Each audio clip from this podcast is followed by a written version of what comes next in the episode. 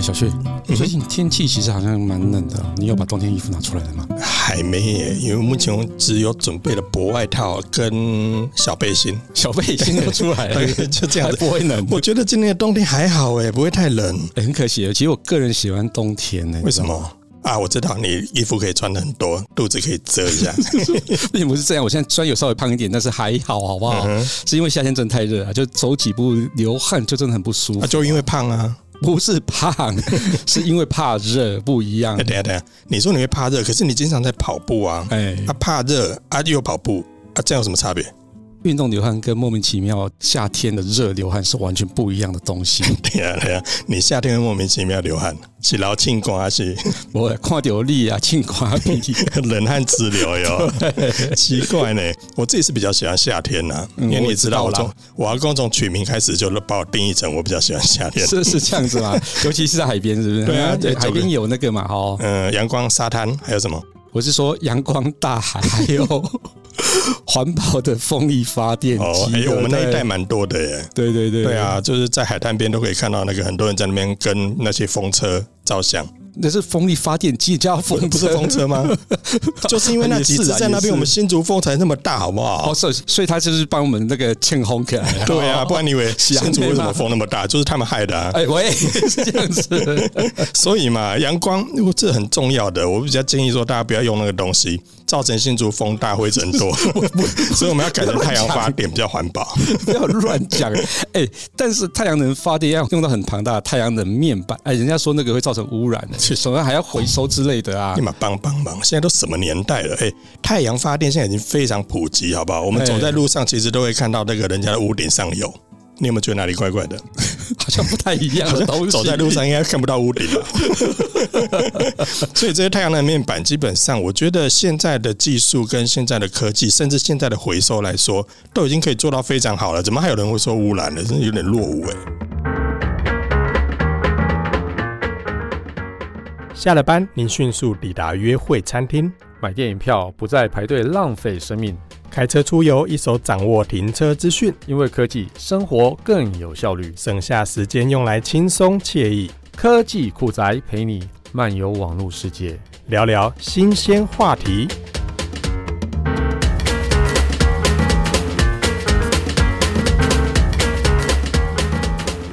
国际宽带机，哎，难道太阳能面板这种东西，回收业者有在回收哦？你给我骗？嗯，我指的不是那个路边阿伯在回收这个东西，好不好？不是用它就可以回收？不是安内的。我开卡达车来修理太阳能面板啊！这真叫空怕玻璃，我跟你讲，这个当然是要有专门的回收管道啊，像电池也有嘛。对对对，对不对？电池我们就必须拿到超商去，然后把它丢到那个桶子里面去，可以折价两块。这是重点，主要是为了折价，对，是为了这个，是为了回收嘛。那你看，像电脑啊，或电脑荧幕那些，也都有专业的回收管道。对，回收都还有那个什么奖励，还有太阳能面板也是嘛。哎，，M 哥太阳能面板这么大一块，那你是要人家怎么回收啊？很难载嘞。关于这个问题，其实我没有看过，我也没有看过具体的回收方式到底要怎么做了。那既然如果这么艰难，我们不如就把这个问题直接丢给专家好了。你是说现在目前坐在我们前面两位帅哥吗？对啊，不然我们今天干嘛坐在这里？我我我我本来以为是我们的歌迷之类的，是不是？嗯，歌迷倒没有啦。好了，没错，我们今天真的很荣幸呢，邀请到我们台湾太阳光电产业协会的。江浩先秘书长以及元金太阳能科技的余承业副总两位贵宾来到我们的科技酷宅，来跟大家聊聊我们太阳能光电这个产业。那我们就首先来请我们江秘书长以及余副总来跟大家打个招呼吧。各位好，我是台湾太阳光电产业协会江浩先，谢谢。呃，主持人好，各位好，我是元金太阳能余承业。哎，等一下，等一下，你们的自我介绍也太简短了吧？基本上应该要从先从那种，就是说，呃，是不是单身啊？有没有女朋友啦？然后要聊这么深吗？我我们不是交友频道吗？哎，我也 好了。基本上太阳能光电这个产业，我基本上对它不会太陌生，也没有太熟悉。怎么说？对，首先呢，我觉得熟悉的地方是，哎，太阳光电产业协会，阿美在新竹。对 对的，对的。M C D 竹东，哎，是的，是的，是的。M C D 这个很大的园区里面，在公园里面嘛。对呀，哎，这地方我很熟，好不好？是是是，真的是。哎，我我老实讲，我曾经去太电中心应征过。哦，哎，为什么没有上？因为长得不够帅，不是不是，因为科系不相干。他们当年还不太理解所谓的斜杠跟所谓的协作平台这件事情，我觉得是颜值的关系啦，是同错不干工，好 不啦？所以基本上这个这个太阳光电产业，这个我相信对于很多人来说，他可能不知道有这个产业协会的存在。那这个产业协会当然是业内啦，就是业内的厂商能够把它透过一个协会把它整合在一起。不过在听众朋友还不太了解这个产业之前，我们是不是就请我们江秘书长来我们聊聊这个协会对于台湾的这个光电产业或者对民众来说会有什么样的帮助或者是影响？好，谢谢。那个我大概说明一下，大概在十九年以前。我们工研院承接经济部的计划，那时候整个太阳光电产业是以外销为导向。那那时候我们工研院就成立了一个台湾太阳光电产业联盟。那后来过了两年后，我们独立出来变成一个非营利组织，就社团法人台湾太阳光电产业协会。所以为什么您看我们还是那个地址啊、地点还是放在工研院里面的开放实验室，就是因为是一开始在十九年以前是由工研院这边成立的。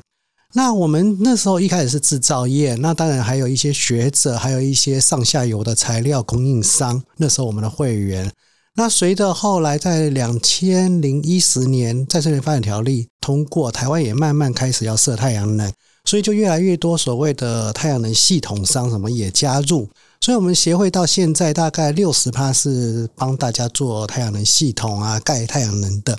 然后大概十几趴是太阳能的制造商，就是产品制造商，所以我们是从最上游到最下游是一个非常完整的一个产业链在这方面。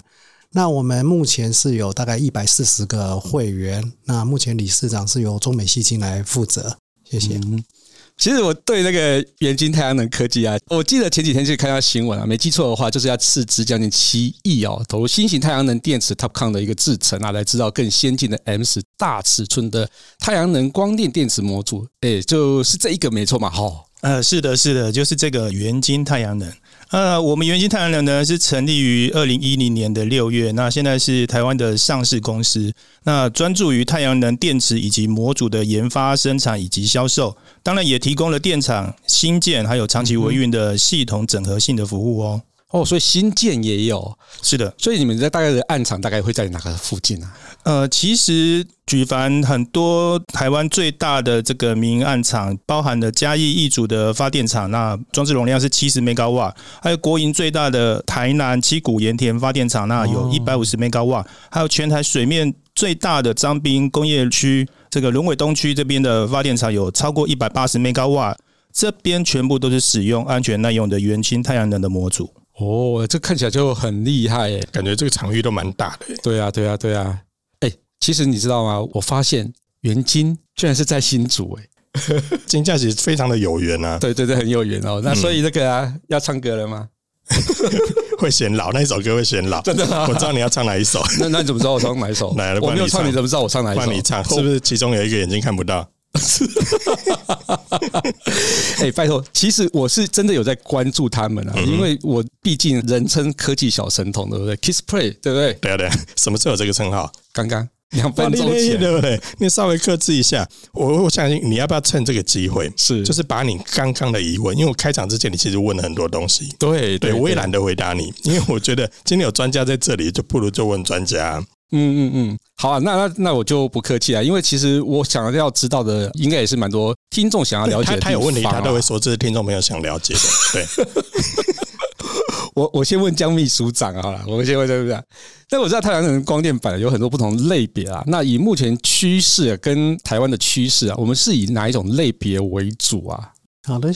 我大概说明一下，太阳能光电板目前的趋势当然是细晶片。事实上，大家也知道，就是像半导体，像台积电也是用细晶片。那目前呢，我们太阳能光电板最大量是细晶片。但是您刚刚提到一个很重要的事，就是太阳能光电板好像类别非常的多。事实上，各位从小时候就在玩那个计算机，计算机上面不是有一个小小的太阳能板？黑色的那一片对对对，那一小片，那个是薄膜型，我们称为细薄膜。嗯、基本上它的材料是细，但是只是它是用镀膜上去的。嗯、那我们现在全世界安装量最多都是有细晶片，它是像 wafer，就是晶片上面在上面做一个加工，让它来发电的。嗯嗯、所以大概太阳能就分所谓的结晶型的细晶片。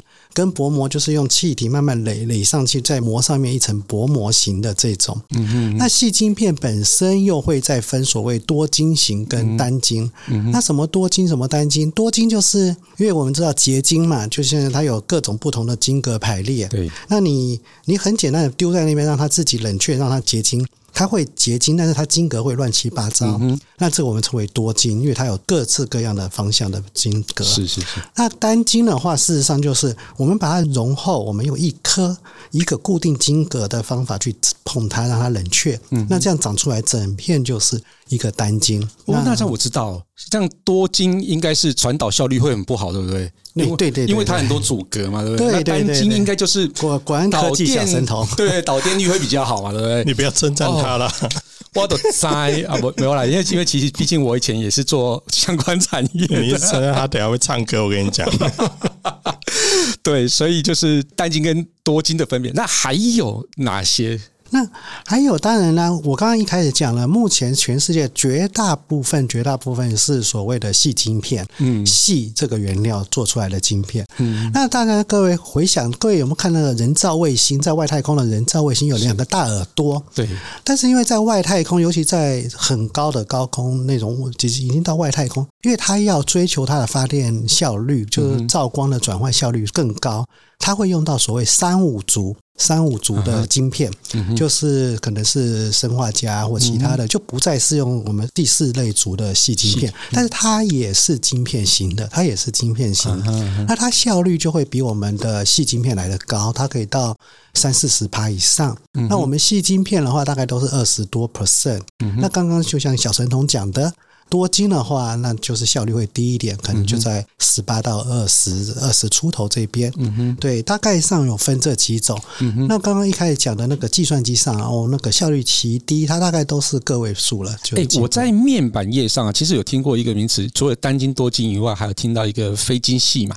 那那个也可以做成太阳能发电技术吗？对，对我刚刚也提到，您如果用镀膜，嗯，那您镀膜这个连结晶都没办法结晶，就是所谓的 amorphous 就非晶系。对对，所以计算机上面各位从小大家就用的那计算机上面那一小片，嗯、那就是所谓的非晶系。非晶系，那可以想象到，非晶一定就比多晶还要糟。那多晶一定比单晶来的糟，嗯、那大概细晶又会比三五族的效率低一点，嗯、但是三五族就是超贵，嗯、所以只能用在人造卫星。哦，懂懂懂。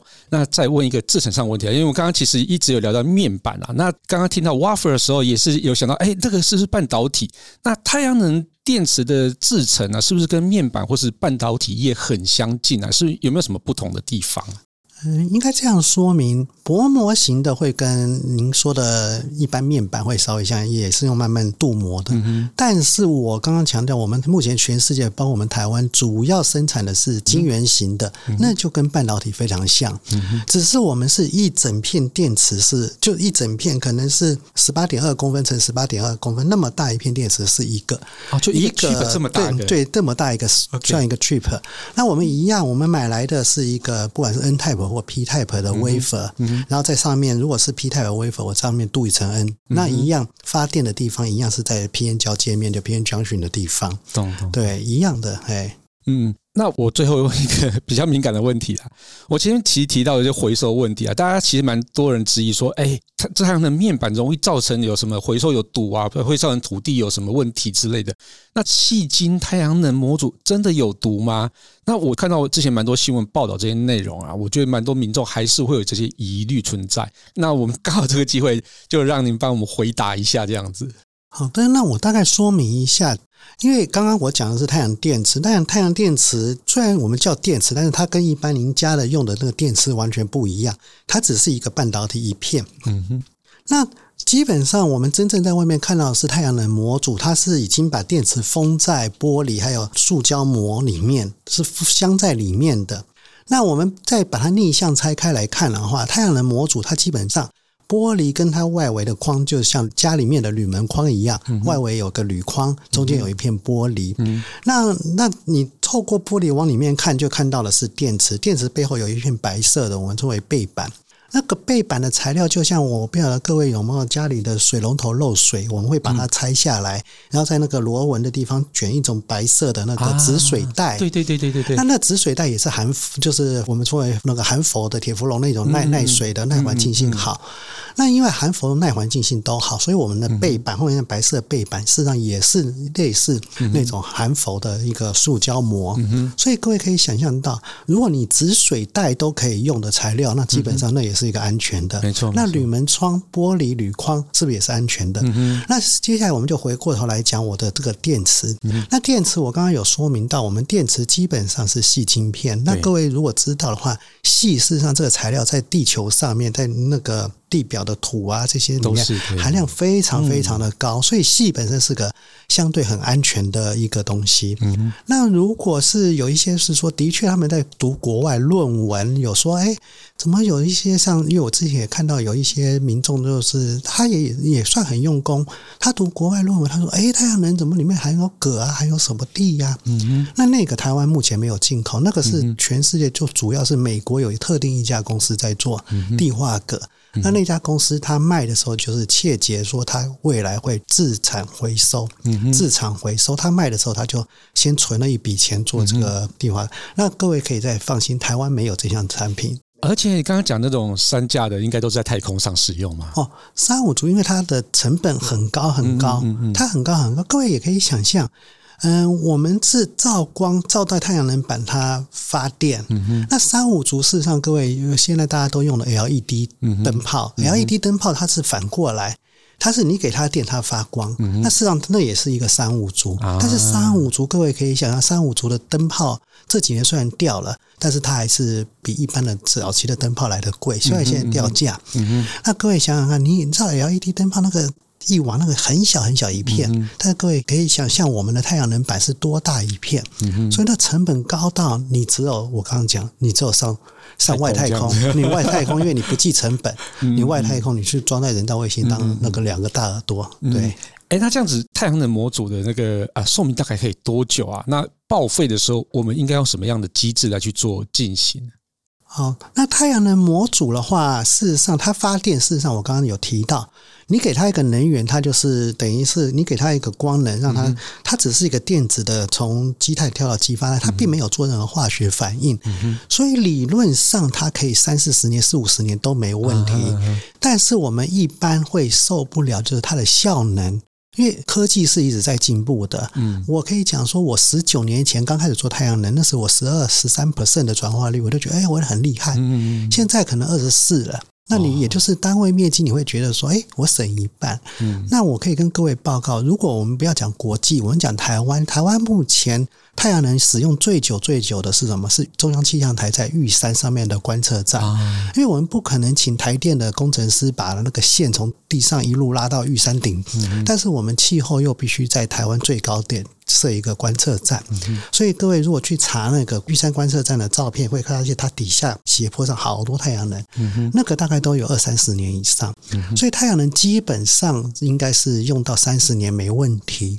那我们对。买家的保障是这样子保的，我们是二十五年的话，我们保证还有你当初买的八十 percent 的效能，哦，保证还有保护二十年这种东西，二十五年还有八十 percent，二十五。但是台湾政府推的制度，应该不是说台湾啊，包括德国、包括日本推的制度，普遍会以二十年为一个单位啊，也就是说，您您家如果装了太阳能。你可以卖台电卖二十年，台电会用比较好的价格跟你买。啊，懂。但是因为现在 RE 一百啊，所以现在企业慢慢的都出来抢，所以你不一定会想卖给台电，因为因为台积电啊什么，他跟你买开的价都比台电跟你买的还要来的漂亮。嗯，大概是这样子。哦，所以这些电也是可以卖到企业去这样。对，因为他们要 RE 一百。那如果他用台电的话，台电各位知道，台电是百分之四十三。它是燃煤跟或者燃油，百分之四十趴是燃天然气，嗯、那百分之八帕是核能，嗯、那在太阳能占个十帕左右。嗯、所以在这个情况下的话，对他们 RE 100，他们追求或者追求它的产品尽量的要含碳量少的话，嗯、碳足迹要少的话，嗯，他就必须来买我们的太阳能。哦，懂懂懂懂。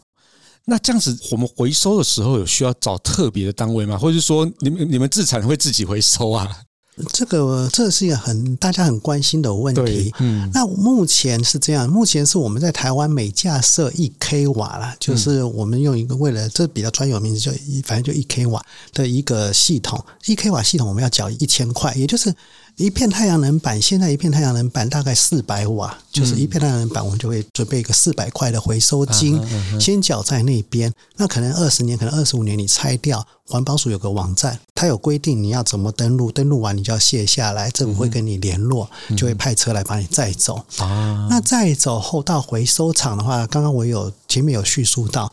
它像铝门窗一样，那铝门窗一样，各位可以想象，玻璃当然废玻璃不值钱，但是各位那个铝框很值钱，嗯，所以回收厂它一定会赶快把铝框拆下来，可以拿去卖。那废玻璃不值钱，但是因为我的玻璃跟后面太阳能粘在一起，嗯，所以我们通常会设法把玻璃跟太阳能分开。嗯，那废玻璃，各位可以想象到台湾一年瓶瓶罐罐那个一年就有大概三十几万公吨的废玻璃，所以台湾本来就有废玻璃的一个去化的方法，各位什么铺马路。啊，做瓷砖啊，什么有各式各样的废玻璃的方法，嗯，所以我们把玻璃拆下来后，就是可以到废玻璃的回收地方。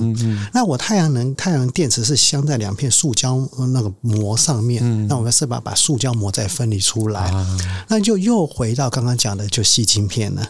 那细晶片的话，我们通常是把它整个搅碎后，那我们在炼钢的时候，就是各位听中钢啊什么，他们在炼钢时候会放。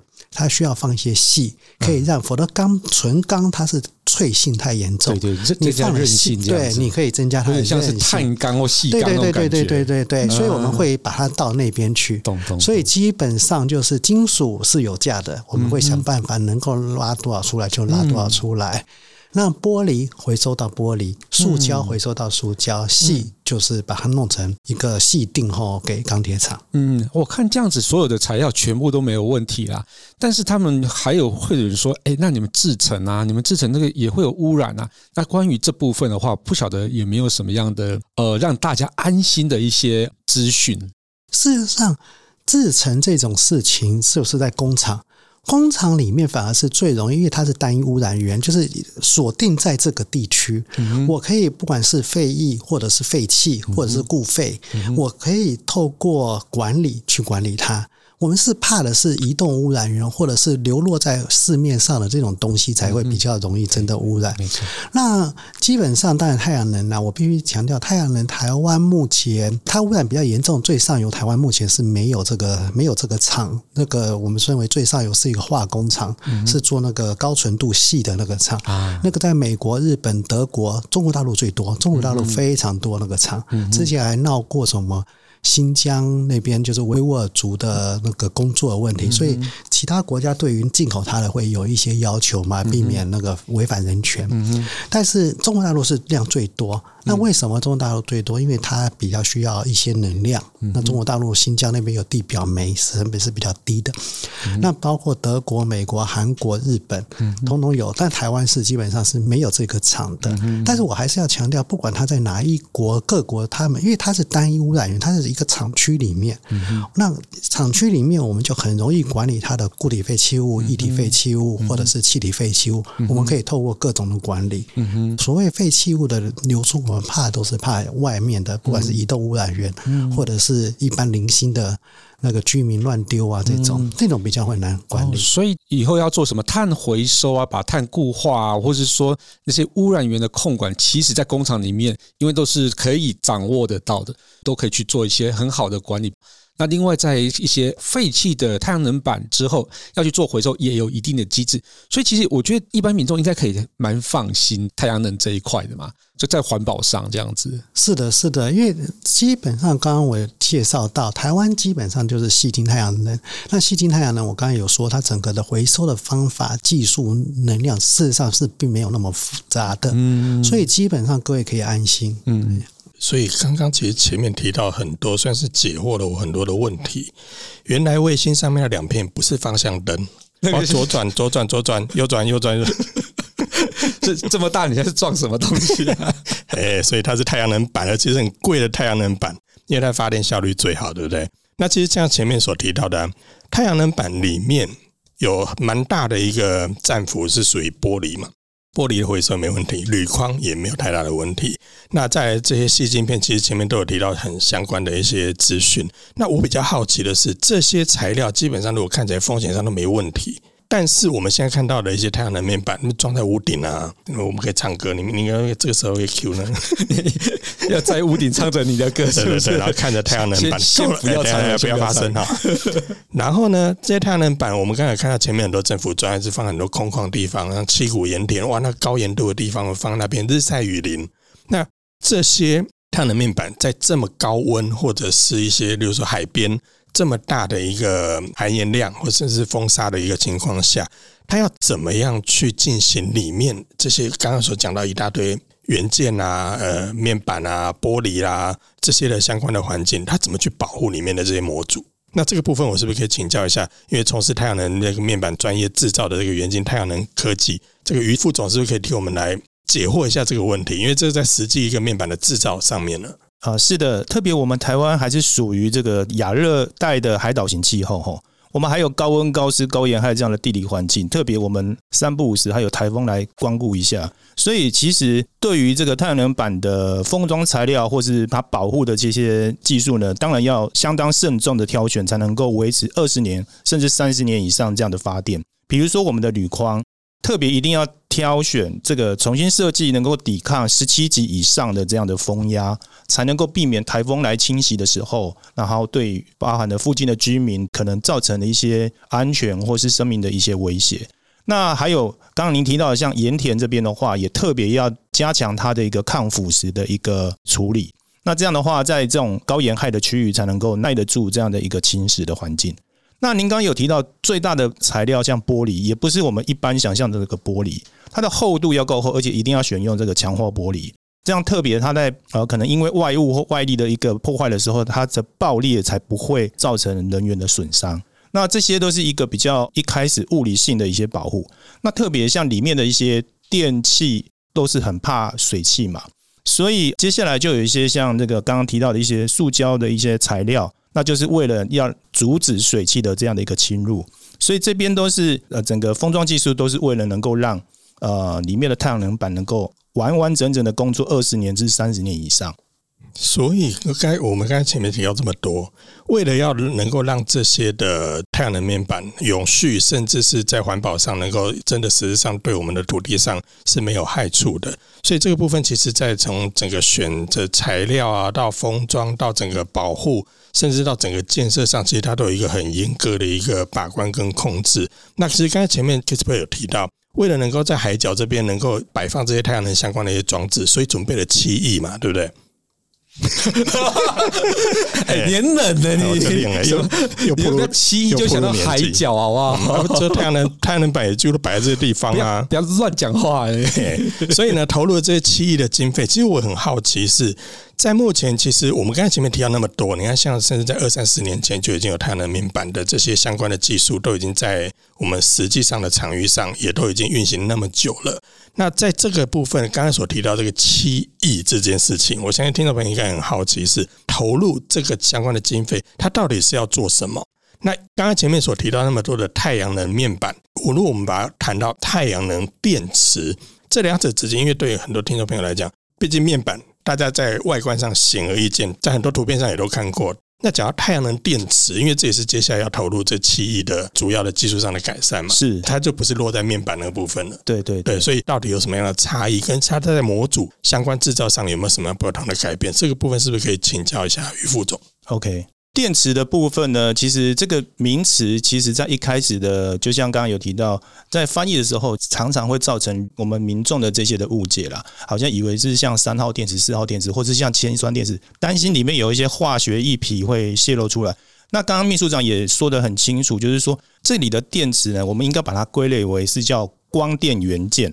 也就是说，它是一个半导体的晶圆，然后我们利用一些扩散的制程，让它形成自然的 PN junction，就是它有极性了。这样的一个极性存在呢，也就是我们只要照射到足够的这个光的能量，它就会转化成电子跟电动对。那电子电动对就可以产生极性的一个驱离的话，就会变成移动的电子电动对，就是我们所谓的电流。这样电流去收集，就会是发电的元件，也就是我们现在目前俗称的电池，也就是我们看到黑黑的一块一块一块那个 wafer 长出来的那个东西，就是太阳能电池，也就是太阳能板，基本两个东西是一样的嘛？对不对？呃，对，就是太阳能板就是为了保护里面的发电的这个元件的电池。嗯，懂懂懂。对，那我们元晶目前现在要投入要改善电池的这个制程技术呢，主要也是要进一步提升它发电的这个效率，提升发电效率。有什么好处？也就是在一样的面积下，我安装的固定的这个发电装置，它就可以发出更多的电来提供给我绿电使用。这样，OK，所以这等于也是回答了刚刚我们所提到的问题，就是很多的民众听到太阳能面板跟太阳能电池，会以为是不同的东西，但其实在整个太阳能板的这模组里面，其实就已经涵盖所谓的太阳能电池这件事情，它就已经在里面。去进行了所谓的这个能源的转换，把光转换成电能。那这个储存的部分呢，会是储存在呃，现在目前光电板这，也就是太阳能板这样发的电呢，现在目前呃，主要大部分都是并联到台电的这个电网，经由电网来做一些分配。那当然，我们如果家用的一个发展如果更普及的话，它当然也是可以直接来使用。只是因为现在目前的话，因为呃政府。还有像呃企业这边有一些更好的诱因，所以这个绿电呢，现在目前都是还是也回归到电网这边来共同来做一些分配。嗯，所以如果说我发电超出我的自己用量，如果是家用的话，那有没有办法去把它做一些储存起来动作？我可能明天用或是晚上用之类的。有的，有的。现在目前的话，很多的这个搭配的储能的电池。这边的电池就真的是把电存起来，那个就是真的电池，对对对，不是发电的东西。对对对对，像啊，我们从英文就可以了解它的差异。像我们这里的太阳能电池，英文叫 cell，嗯哼，那那个地方的电池就比较像 battery，哎，battery，对，对，cell 就是像是那个模组的那种概念的东西。对，但现在我们也听到，真的很多人装太阳能面板在自家的屋顶上，还蛮多是为了要把电。回卖给，比如说我，我以为要遮阳哎、欸，那个遮阳好像也可以哦，是不是可以防屋顶漏水之类的？你这个太务实了。我讲更务实的是，很多人其实为了这个目的去进行相关的安装。嗯。其实你家蛮适合的，我家很适合啊。对啊，你家那个环境其实还蛮适，因为你知道他家的浴室就有三百多平，你知道吗？是吧？喂，不是，你知道那个新主，其实我原本就是刚刚那个江秘书长也有帮我解惑啊，因为就是说，哎，这个东西其实架起来都是有抗风的嘛，哦，所以我想，嗯，因为原本是以为怕那个风很大，然后会在整个太阳能那个整个架构会被吹走之类的，所以这样解惑之后，其实哎，好像是可以我来装一装来卖给你家，好不好？卖卖给我家 干嘛？我是卖给台电啊！我一度收你两百块就好了。你其实这样算起来蛮划算的，不如我卖你好了，一百八就好。好，谢谢。削价竞争。好，所以我们刚才前面其实刚才提到七亿的那件事情，所以目前其实投入的这件事情，它最主要就是在太阳能电池，等于是在封装上去进行一些制成上的一些改善，那这些储能跟转换率的效率可以更好。我是不是可以这样说？呃，这边的提升。转换呢，几乎集中在电池这一块。那也就是我们现在目前投入的这个新的技术叫 TOPCon。那 TOPCon 其实哦，大家都可以去 Google 那个，可能就巴拉巴拉巴拉出来很多的这个专有名词。那其实它的目的就是说，哦，我们引入了一些很薄的这个氧化层，大概只有一到两个 nanometer 纳米。那甚至就是我们也从 P 型转到 N 型，那这些技术的导入呢，其实都是为了让电池端可以呃发出更多的电，它的转换效率也从呃那时候就是江秘书长提到的一开始的十二十三 percent，其实现在已经进步到都可以达到二十四 percent 以上了。那我在我们最后，我想请教一下于副总，因为看我们前面其实一直听到很多的一些大场域的太阳能相关的一些建设，好，那当然对于我们一般的听众朋友来说。呃，工厂它如何建设，当然有它的营运上的考量，或是节能上的考量。那我们看到现在其实很多大楼，大楼其实也在他们的户外的这些大型玻璃里面，也直接有嵌入这相关的一些太阳能的一些模组来进行，在大楼日照的时候可以进行发电嘛。那我们一般的民众，其实很多人现在也在家里的这个屋顶建设了这个太阳能相关的一些设施，希望能够在这个节电之余呢，当然也希望能够赚一点。算小钱嘛？哦，这个可以赚蛮多钱的，对，就是可以回卖给这个台电或者是其他民营的机构等等。它除了这些应用之外，还有没有哪些是在目前太阳能相关应用上，我们一般呃民众可以感受到，或者是你们现在在制造端，但因为你们从事制造相关嘛，其实应该有很多的相关的厂商会跟你们接洽，在一些不同的应用上。在这部分，是不是可以请余副总来跟大家分享一下？好的，呃，事实上，太阳能电池呢，它就是一个发电的元件，所以它的应用可能可以应用到我们生活，呃，只要跟电有关系都可以发展。那包含的，比如说我们现在呃比较热的，像电动车，电动车事实上也有很多的厂商现在目前正在开发，说能够跟太阳能电池来做一个结合，那它让它的一个电呢更绿啊，更环保。那还有，当然很多民众也喜欢这个露营。那露营的现在，因为它可能就会在一个比较呃没有电源的地方，那亲近大自然，所以这时候太阳能的应用呢，也可以普及到这个露营的环境里面。哎，对啊，那像是比较那种 flexible 那种太阳能板。这种东西制作上跟你们现在做的东西一样吗？或者说有什么样特别的东西？因为现在 flexible 很流行啊，是是是。呃，其实 flexible 也有相关的产品也一直都在啦。嗯，因为它的可劳度就会让它的呃应用产生了很多的这个想象空间。没错没错。对，所以呃，事实上这一块呢，也都在呃，像包含了像背包，或是说这个呃，就是比较外形需要有一个变化，不是那么直挺挺的，或是转角这么大的。只要是它需要有一个变化的这个曲度，它都可以应用。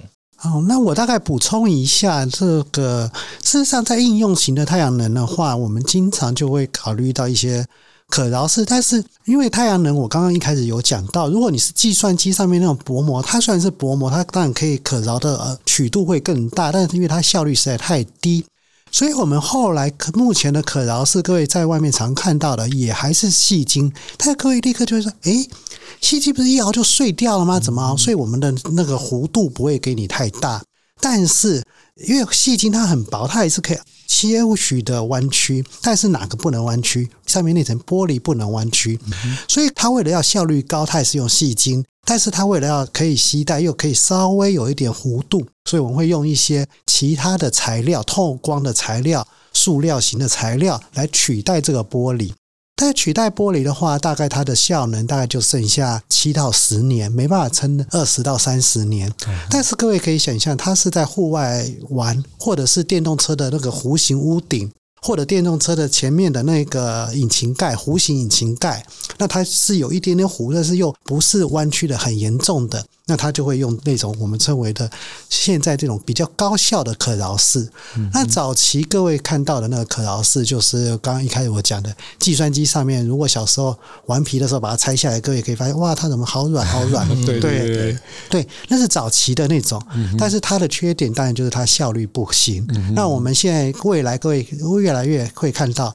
不管是电动车的弧形车顶、前引擎盖、后引擎盖，未来通通会是太阳能。嗯、那甚至还有所谓的电动船船的，因为未来各位就是二零五零年全球都要进零碳排，嗯、所以你烧柴油的船、烧透过锅炉的这种运行的这些东西，通通必须要想办法用其他的。嗯、但是如果各位您如果要飞到天空，你又要用一堆的锂电池，这些很重很重。各位如果知道电动车小小一部也是要两吨，嗯、都已经。跟那个大冰室一样重了，那为什么就是电池很重？所以你要飞到空中，你又势必不可能用大量的储能来取代这个燃油。在这个情况下，你就必须有这种可以像刚刚讲的人造卫星耳朵那种效果的一个太阳能铺在你未来的这些移动载具上面。大概我做一个简单的说明。嗯嗯嗯。OK。那其实，在节目的最后啊，当然我们就很很感谢我们这个台湾太阳光电产业协会的江秘书长，以及元晶太阳能科技的余副总。那在解释了是那么多从技术上到应用面的一些相关的资讯分享，我相信今天的这些节目应该可以让很多听众朋友了解到，说太阳能这个产业其实离我们生活越来越近了。它不再是一些以往只在工厂里面出现，或者是只在一些科技政府专案啊，很多大型建筑上才会应用到的一些呃，我们讲的科技应用的部分。那当然很多在民生用途上也能见度也越来越高了。所以今天真的很开心能够对这个部分能够进行更深入的探讨以及了解。那 KissPlay 还有其他问题想要追问的吗？没有没有，我觉得今天这整个让我觉得豁然开朗，很多一些新的技术啊，那或者说新的应用部分，那尤其是在那个整个它的耐久性啊跟回收的一个流程，也让我觉得，哎，越对这个太阳能的一个产业越越放心。就是说，原来它真的不是像大家哦一般民众所讲的哦，它真的是。最后回收是很困难的，或者之类的哦，所以其实大大的帮我那个上了一课啊。嗯哼，那我们感谢大家收听这期节目，我是科技阿酷 KissPlay，我是科技仔仔林小旭，我是台湾太阳光电产业协会秘书长江浩先，我是元晶太阳能科技副总于承业。如果你有任何其他想听或觉得有一点酷，或者载有很重的科技话题，或是对太阳能产业有兴趣或需求，都欢迎来洽询我们台湾太阳光电产业协会，或是发现最近网络上哪些事情才太瞎了，不聊不行，都欢迎到我们的脸书社团科技酷仔留言给我们哦。还有快分享我们节目给你酷到不行，或者载会追踪的朋友，一起加入科技酷仔的异想世界。拜拜，拜拜。